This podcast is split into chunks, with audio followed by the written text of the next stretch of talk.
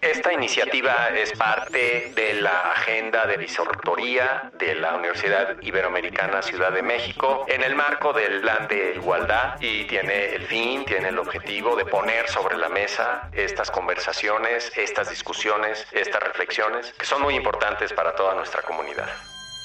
Hola, ¿qué tal? Yo soy Michelle Gama, soy académica del Departamento de Letras de Ibero. Les damos la más cordial bienvenida, el doctor Alejandro Anaya y yo, a este nuevo proyecto que se llama Voces desde las Intersecciones, en el que buscamos poner sobre la mesa temas incómodos, temas difíciles, intentar desmenuzarlos desde muchas voces y muchas intersecciones. Gracias Alejandro por acompañarnos en este proyecto tan importante para la vicerrectoría también.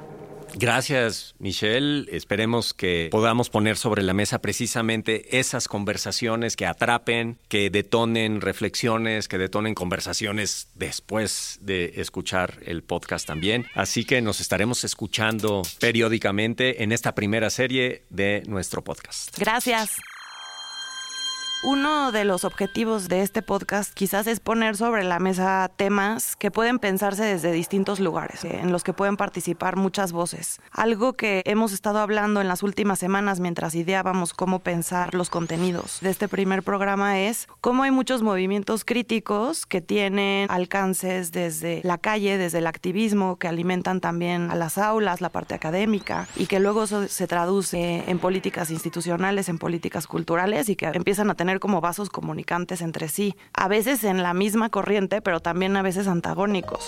A mí me gustaría que nos contaras, Alejandro, desde tu perspectiva como internacionalista y especialista en derechos humanos, cómo es que a veces, en lugar de que los movimientos críticos, como son los feminismos, los movimientos decoloniales, ¿no? que buscan enfrentarse al racismo, al clasismo, en lugar de tener consecuencias que se alineen con sus intereses en las políticas públicas, acaban creando una reacción en sentido contrario. Interesantísimo planteamiento, interesantísima manera de entrarle a tratar de entender este tipo de dinámicas, porque efectivamente uno se imaginaría que un movimiento de activismo que intenta presionar a las autoridades, a los gobiernos, para que reaccione de cierta manera con cierto tipo de política pública, con cierto tipo de iniciativas, con cierto tipo de reformas que sean inspiradas o que sean motivadas o que se funden en discursos normativos, vamos a ponerlo en esos términos, ¿no? Discursos sobre el deber ser o discursos basados en principios. Entonces las demandas plantean, y esto se da mucho en el campo de los derechos humanos, ¿no? Es decir, redes transnacionales que se dedican a promover y defender derechos humanos, presionan a los gobiernos para impulsar ciertas agendas de derechos, que están basados, como decíamos, en esos principios, están basados en normas, y pues uno esperaría que la reacción del el gobierno, de las autoridades, que son puestas bajo esta presión, pues sea en esa misma línea, ¿no? En la línea de lo que se está proponiendo, de lo que se está abanderando, de lo que se está insistiendo que cómo deberían de ser esas relaciones Estado-sociedad, de las reglas del juego en la arena de lo público. Claro. Pero lo que pasa es que realmente estos movimientos y estas, vamos a ponerlo en esos términos, esas interacciones o esas conversaciones entre una autoridad, un gobierno y sus críticos,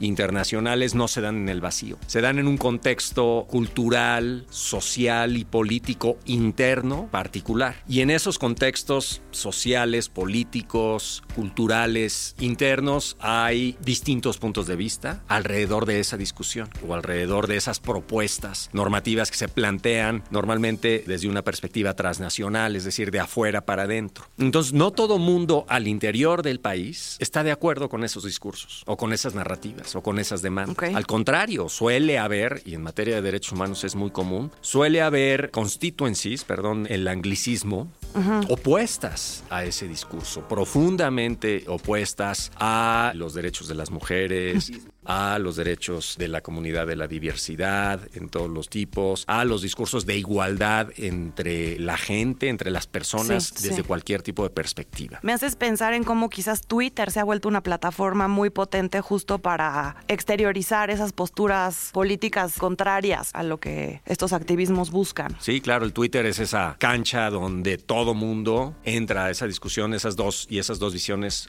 o más visiones, van a ser dos, tres las que sean, se enfrentan de manera eh, descarnada, por así decirlo, ¿no? Y entonces las autoridades, como lo planteabas en tu pregunta inicial, escuchan a todo mundo. No solamente, bueno, ya hacen sus cálculos, costo-beneficio de a quién le van a dar o a qué tipo de postura o a qué tipo de narrativa es la que van a asumir o es la que van a arropar, ¿no? La de, en este caso, los activistas transnacionales que promueven derechos humanos, etcétera, o la de los grupos internos que reaccionan, podemos decirle grupos antiderechos o grupos conservadores, como queramos. Y entonces las autoridades reaccionan ante esas dos posturas o más bien las ven, las escuchan, las reciben y toman partido por una o por otra. Normalmente pudiéramos decir que toman partido por la postura de los grupos internos pues más influyentes. Ok, o sea, más que una cuestión de principios es cuál me conviene más asumir. Totalmente, totalmente. Ahora sí que cuál de estas dos voces sí. que están sobre la mesa tiene más influencia y más poder o más representatividad ante estos espacios de toma de decisiones. Claro, y quiénes les van a dar más votantes en el futuro también. ¿Quiénes les van a dar más votantes? ¿Quiénes les van a causar menos problemas también? Ya, me recuerdas un poco y qué triste a lo que pasa también con las empresas ¿no? Pensando que ahorita justo estamos en la época del Pride, ¿no? Y todas las empresas se ponen el arco iris, ¿no? Esta práctica llamada rainbow washing, ¿no? Que también pasa el 8 de marzo. Porque les da consumidores, ¿no? Así es, ¿no? Entonces se suben a este tren de la diversidad o de los derechos de las mujeres o este Black History Month, en fin, siempre y cuando sea algo para su beneficio, no quizás porque realmente tengan esas políticas, por ejemplo, al interior de las empresas, ¿no?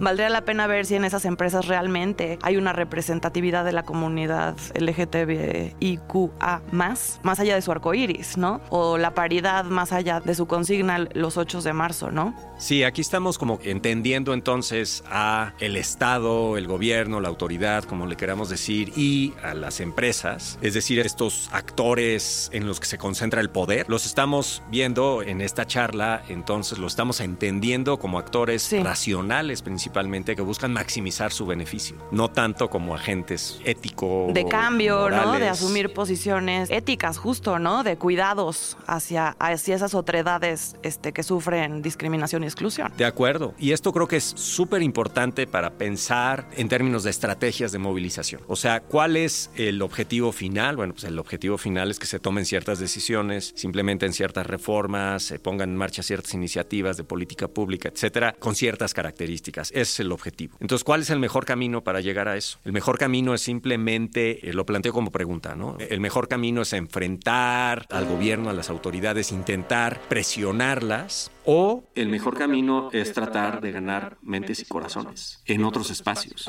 fuera de la esfera, es decir, en esos espacios que pueden influir en... Sí, pienso en las narrativas culturales que consumimos, ¿no? Y que por eso también hay muchas luchas por visibilizar, ¿no? Otras identidades, ¿no? Pero también eso ha tenido un contragolpe muy fuerte. O sea, piensa, por ejemplo, lo que ha pasado con La Sirenita, ¿no? Se incluye a una actriz afrodescendiente como la protagonista de la nueva versión de La Sirenita, que mucha gente piensa que es una estrategia de marketing justo para crear discusiones y que la gente vaya a ver la película, o es realmente una búsqueda sincera, ética, por promover otros cuerpos en las narrativas culturales hegemónicas, ¿no? Donde quizás nunca había aparecido una protagonista que no fuera con un fenotipo que todos y todas reconocemos en las princesas de Disney, ¿no? Uno de los videos virales alrededor de la película de La Sirenita que me pareció muy interesante es el de niñas afrodescendientes viendo el trailer, el avance de la película y sorprendiéndose de que la sirenita era también afrodescendiente, ¿no? Pero por otro lado, vemos, especialmente en redes sociales como Twitter que mencionamos hace un momento, hashtags e hilos hablando sobre la inclusión forzada, hablando sobre una cultura woke. Como de la corrección política. Sí, como si fuera un insulto, o sea, como si fuera realmente algo absurdo, ¿no? ridículo. Pienso también en la burla que se le hace en reacción al lenguaje incluyente o el lenguaje no sexista, ¿no? Toda esta burla de escribe bien, este, la RAE, tal, ¿no? O sea, como que me llama mucho la atención cómo estos movimientos, desde sus diferentes frentes, ¿no? Que pueden resistir, por así decirlo, causan estas reacciones tan eh, viscerales incluso, ¿no? De quienes no quieren mover las normas, los discursos normativos sobre el deber ser de los que hablabas hace un momento. Claro, todo genera reacciones y puede ser que estemos ante, o sea, procesos lentos, procesos pesados, o sea, porque cambiar los chips mentales para poder ponerlo en esos términos, de una población en general, pues yo me imagino que ha de ser algo muy complicado o que es algo muy complicado, que toma tiempo, que toma incluso generaciones, ¿no? Para que se den estos cambios. Y entonces, este tipo de esfuerzos por mandar ciertos mensajes, por poner ciertas narrativas sobre la mesa, yo me imagino que generan estas dos tipos de reacciones que tú estás señalando con respecto a la película de La Sirenita, ¿no? O sea, por un lado, sectores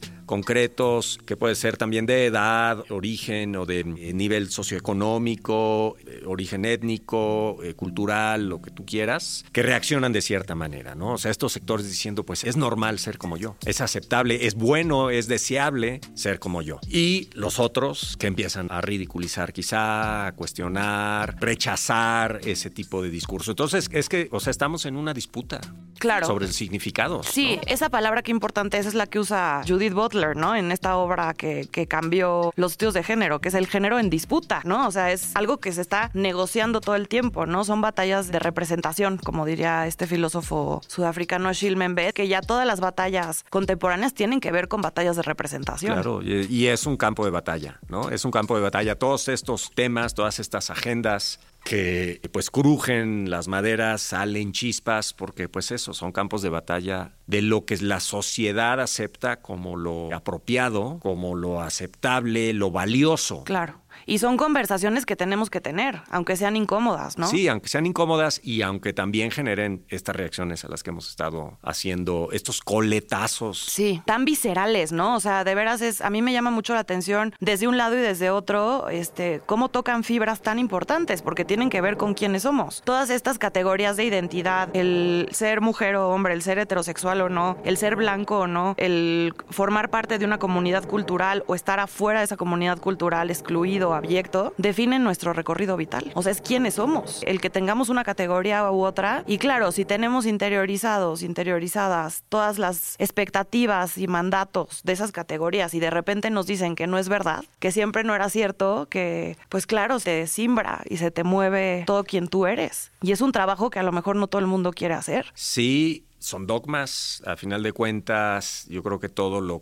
dogmático es muy difícil de... Y quizá en algunos sectores sociales o en algunas personas concretas, simplemente no hay espacio para lograr esos cambios. Críticos. Críticos, profundos, porque como dices, lo que entendemos sobre qué somos, cómo somos y por lo tanto qué debemos de hacer, cómo debemos comportarnos en nuestras interacciones. Y cuando esos entendimientos vienen, como decíamos, de esos dogmas muy fuertes, tradicionales, rígidos, pues en algunos casos se podrán empezar a tambalear y en otros, lejos de empezarse a, a tambalear, vienen esos coletazos. Claro. Se siente como en peligro la estructura, ¿no? Y, y, quizás por eso también se defiende a rajatabla, ¿no? Sí, aunque sí me queda la duda, me quedo con la duda y no sé qué opinarán las personas que nos están escuchando de por qué, cuando, por qué esas sacudidas generan en ciertos sectores, en ciertas personas, una, esas reacciones tan viscerales, como decías tú, tan cargadas sí, de, pues sí, incluso sí. en muchos casos, de rabia. ¿Por qué es tan importante este tipo de entendimiento para ciertos grupos eh, sociales? Lo hemos visto en, a, a, lo largo de toda la historia, como estos cambios. Pero creo que lo que mencionabas en algún momento es fundamental y son esas, esas narrativas que se ponen sobre la mesa a través de los productos culturales masivos, ¿no? de consumo masivo en la actualidad. Porque de ahí sacamos los referentes para pensar a nosotros mismos, a nosotras mismas. Creo que es importante tener mucho rango en lo que consumimos, ¿no? Porque si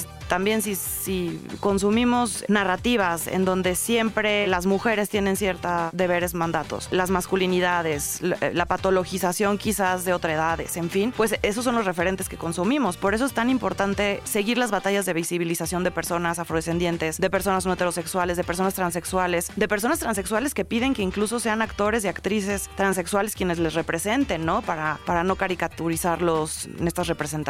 En fin, sí, queda mucho por hablar y por pensar pero bueno, este es un primer clavado a este tipo de conversaciones y de temas. Esta temporada, sí, así es. Sigamos en eso, sigamos hablando, sigamos conversando de estos temas, de eso se va a tratar esta serie de podcast que esperemos que nos estén escuchando asiduamente de hoy en adelante. Y por favor, compártanos sus opiniones sobre qué piensan de estas reacciones sobre movimientos críticos, activistas, su relación con el gobierno y con la misma cultura en sí. Gracias. Muchas gracias.